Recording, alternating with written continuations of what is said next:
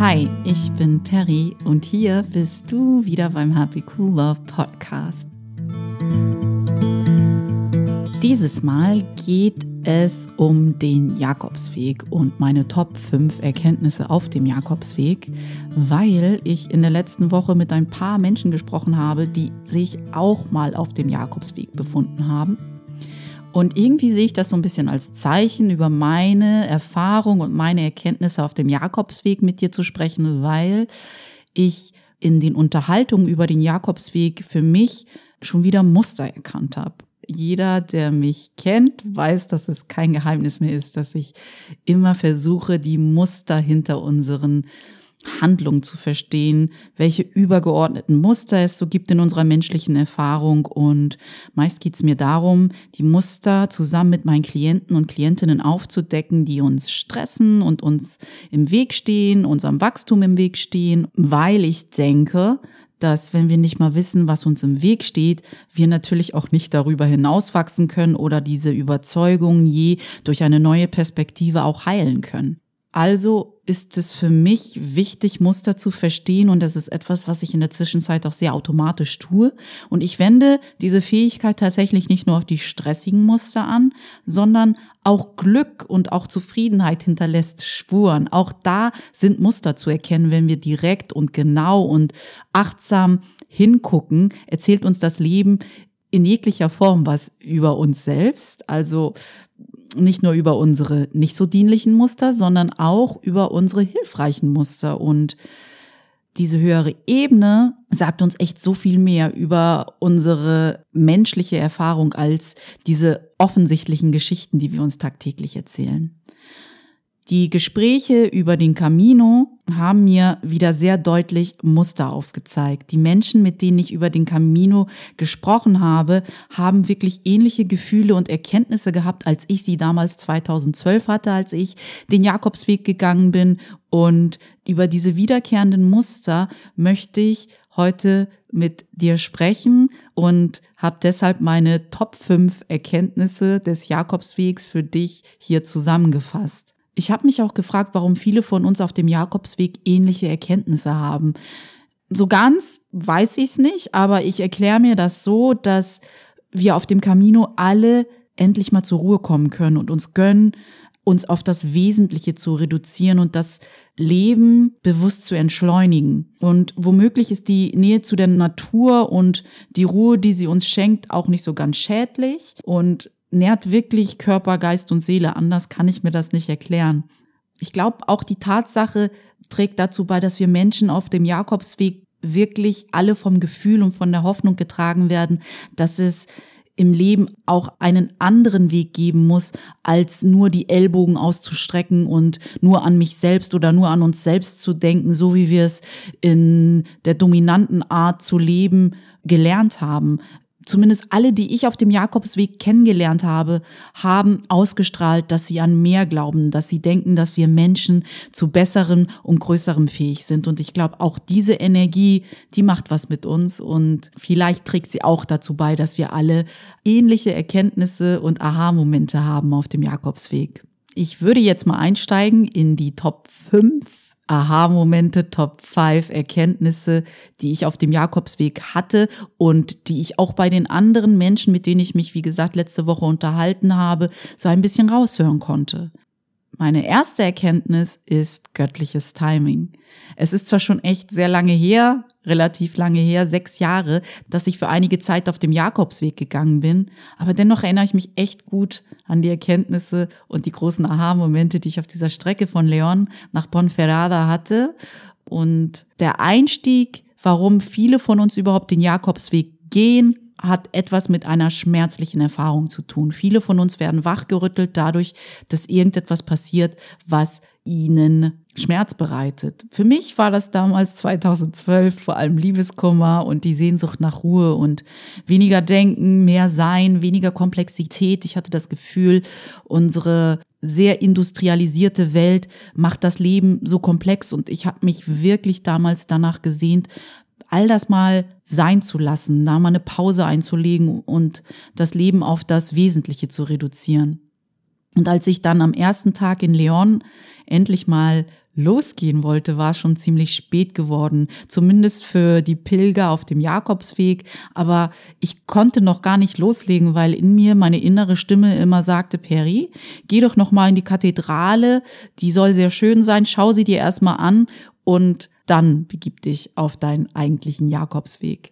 Das war wohl auch mein großes Glück. Es geht hier jetzt auch um göttliches Timing, weil als ich dann aus der Kathedrale rausging und gegenüber mich in ein Café setzte, weil ich noch etwas zu essen bestellen wollte, da begegnete ich Mana. Und Mana war gerade dabei, sich an der Theke einen Kaffee con leche zu bestellen. Und da sie kein Spanisch konnte und die Bedienung kein Englisch verstand, habe ich ihr geholfen, den Kaffee zu bestellen. Und so kam Mana und ich ins Gespräch. Und damals wusste ich noch nicht, dass wir die nächsten sieben Tage 24 Stunden am Tag miteinander verbringen würden und dass sie sozusagen mein erster Engel auf dem Camino war, weil Mana mich in das einmal eins des Jakobswegs eingeführt hat. Sie hat mir geholfen, meinen Pilgerpass zu bekommen und mich in alle Sachen einzuführen, die wichtig sind für den Weg. Und ich hatte natürlich mein Jakobsweg-Buch dabei und äh, hatte mir auch Dinge schon durchgelesen. Aber es ist natürlich viel, viel besser, wenn jemand, der schon die Erfahrung gemacht hat, die aus erster Hand berichten kann, was wirklich wichtig ist und was nicht. Ich glaube wirklich, dass Mana ein großes Glück für mich war und da ich nicht an Zufälle glaube, war das wirklich für mich göttliche Fügung. So habe ich die Begegnung mit Mana abgespeichert unter göttliches Timing. Und das war sozusagen meine erste Lektion auf dem Jakobsweg, die ich lernte. Alles zu seiner gegebenen Zeit. Das Universum ist wirklich sehr bewusst und Menschen begegnen dir mit einer Absicht. Alles kommt zu dir im rechten Moment, wenn du es benötigst und nicht, wenn du es willst alles kommt auch mit einer Nachricht an dich, ob dir die Nachricht nun gefällt oder nicht. Das war Lektion Nummer eins. Erkenntnis Nummer zwei war, klare Fragen bringen klare Antworten. Es gibt immer diesen Moment auf dem Camino, wo du denkst, es ist echt anstrengend und ich habe Durst und Hunger und mein Rücken tut weh, wann kommen wir an in einem dieser Augenblicke, wo es mir so ging, war mein Gebet, dass doch bitte irgendwo, irgendwie mitten im Nirgendwo zwar, also es war wirklich gar nichts in Sicht. Wir waren mitten in ich weiß gar nicht, wo wir waren. Ich habe es vergessen, aber es war, wir waren einfach nur umgeben von Hügeln und Feldern. Es war nichts zu sehen außer Mutter Natur. Und ich dachte, weil ich so müde war und ich wirklich eine Pause wollte, bitte irgendwie lieber Gott, lass hier irgendwo eine Oase sein.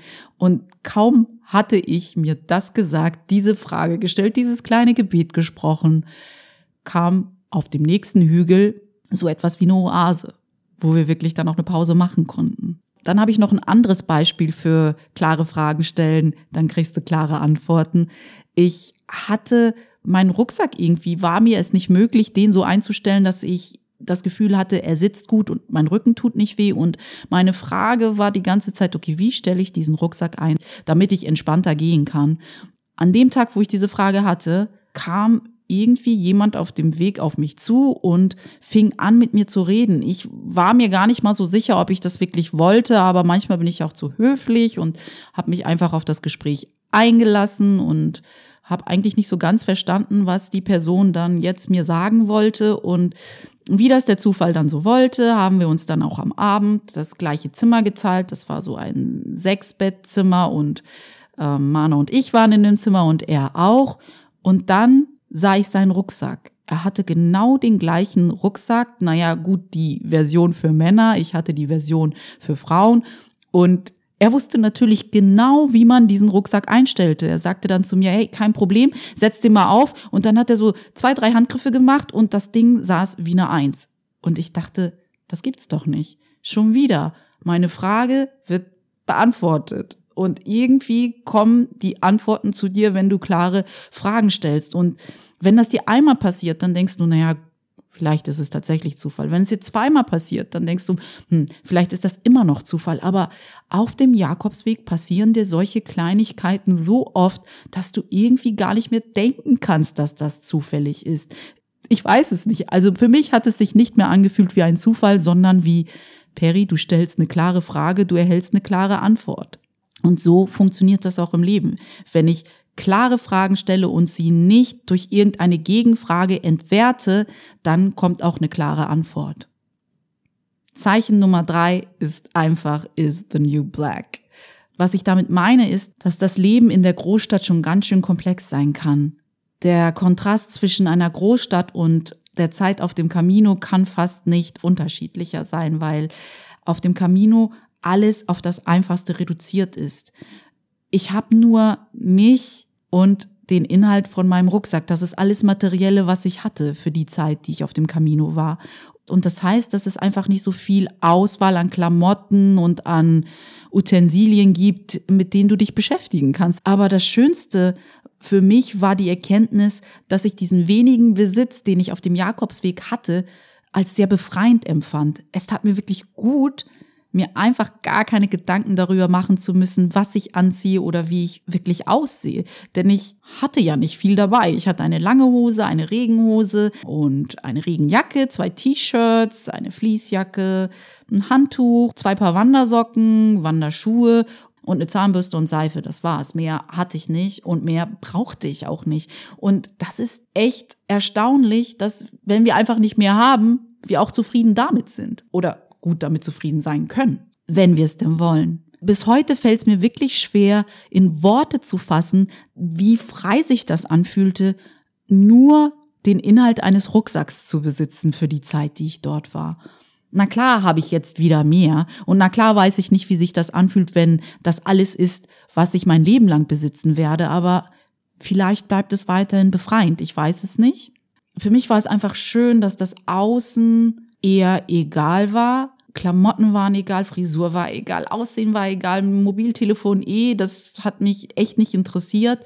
Und das Einzige, was wirklich wertvoll war und von Belang war für mich, war auf dem Camino zu sein, in dem Moment zu sein, zu gehen, die Ruhe, die gute Gesellschaft, diese zwischenmenschlichen Begegnungen, die wirklich das Leben bereichert haben und die Nähe zu Mutter Natur. Ja, es war wirklich eine sehr besondere Erfahrung. Meine Erkenntnis Nummer vier hat mit einer höheren Intelligenz zu tun. Denn ich habe ja schon darauf hingewiesen, dass sich Dinge auf dem Camino ereignen, die es dir fast unmöglich machen, nicht an eine höhere Intelligenz zu glauben. Ich weiß nicht, ob du sie Gott nennen willst oder das Universum oder wie auch immer, das ist mir eigentlich egal, aber diese höhere Intelligenz, die immer mithört, mitfühlt und auf Schritt und Tritt bei dir ist, die ist sehr allgegenwärtig auf dem Camino. Für mich war sie das und für die Leute, mit denen ich gesprochen habe, auch. Und diese Verbundenheit mit einer höheren Quelle, dem Universum und mit deinem wirklichen Sein ist wirklich überall zu spüren, wenn du willst. Und dazu beitragen tut bestimmt auch diese Nähe zur Natur und mit dir so im Einklang zu sein. Und morgens, kurz nach dem Sonnenaufgang, beginnt dann dein Tag dort auf dem Camino und du gehst meist bis kurz vor Sonnenuntergang. Abends gibt's halt eine Dusche und was Nettes zu essen gute Unterhaltung und dann geht's auch schon wieder ins Bett. Es gibt nichts, was dich wirklich ablenkt, also keine Medien und kein Fernsehen, kein Telefon, nichts, was wir in der Großstadt haben, was uns immer wieder so ablenkt vom Wesentlichen. Und deshalb konnte ich mich auch vielleicht so viel mehr auf andere Dinge einlassen. Und das Leben war so ganz einfach, aber wunderschön und friedlich. Ich habe wirklich echt nichts vermisst. Vielleicht hätte ich es, wenn ich viel länger auf dem Jakobsweg geblieben bin, aber für die Zeit, die ich auf diesem Weg war, habe ich wirklich nichts vermisst. Dieser Luxus aus der Großstadt hat mir wirklich gar nicht gefehlt.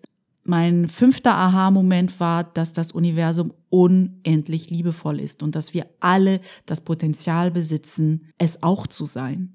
Als ich dann am Ende meines Weges in Ponferrada angekommen war und mein Camino dort abbrechen musste, konnte ich wirklich nicht anders als zu weinen. Mir kamen die Tränen, weil ich eigentlich gar nicht, ich wollte diese Erfahrung noch gar nicht abbrechen und ich wollte nicht wieder zurück in die richtige Welt, ich wollte auch nicht die Menschen zurücklassen, die ich gerade kennengelernt hatte und war dementsprechend traurig.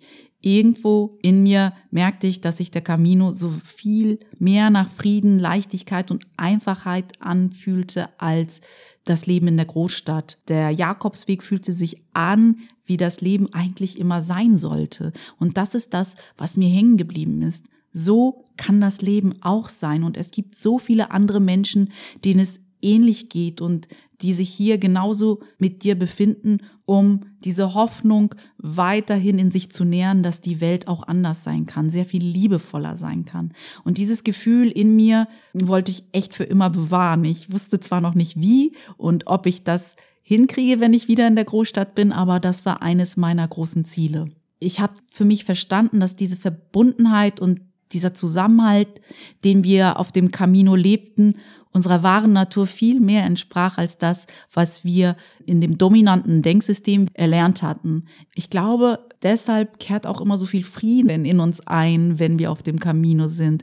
Unbewusst verstehen wir, dass wir alle dieses Potenzial besitzen, gütig und gut zu sein. Und das ist, was unsere Gesellschaft auch so schmerzlich vermisst, den Glauben an das Gute in uns und an ein gütiges Universum und an gute Menschen. Auf dem Camino lernst du dann, wieder an diese Dinge zu glauben und sie auszustrahlen, auch wenn du es davor verlernt hattest. Ich finde auch, wir haben lange genug Güte, Liebe und Zusammenhalt auf eine lange Bank geschoben, weil wir viel zu lange daran geglaubt haben, dass Status, Geld und materieller Reichtum unseren Seelenheil ausmacht. Aber das stimmt einfach nicht. Diese Liebe, die es auf dem Camino gibt, das ist es, wie das Leben überall eigentlich sein sollte. Wir sollten lieber nach Güte und Liebe und Toleranz streben. Das war meine Erkenntnis Nummer fünf. Heute noch, wenn ich an all die lieben Menschen denke in den Dörfern, die uns Pilgern auf unserem Weg immer wieder Hola, Pellegrino, Buen Camino zugerufen haben, macht mich das heute noch wirklich glücklich. es war eine wirklich einzigartige Erfahrung und wenn du mal zwei Wochen Zeit hast und nicht weißt, was du mit dir anfangen sollst, dann empfehle ich dir, geh mal auf den Camino und schau, was du für Erkenntnisse hast.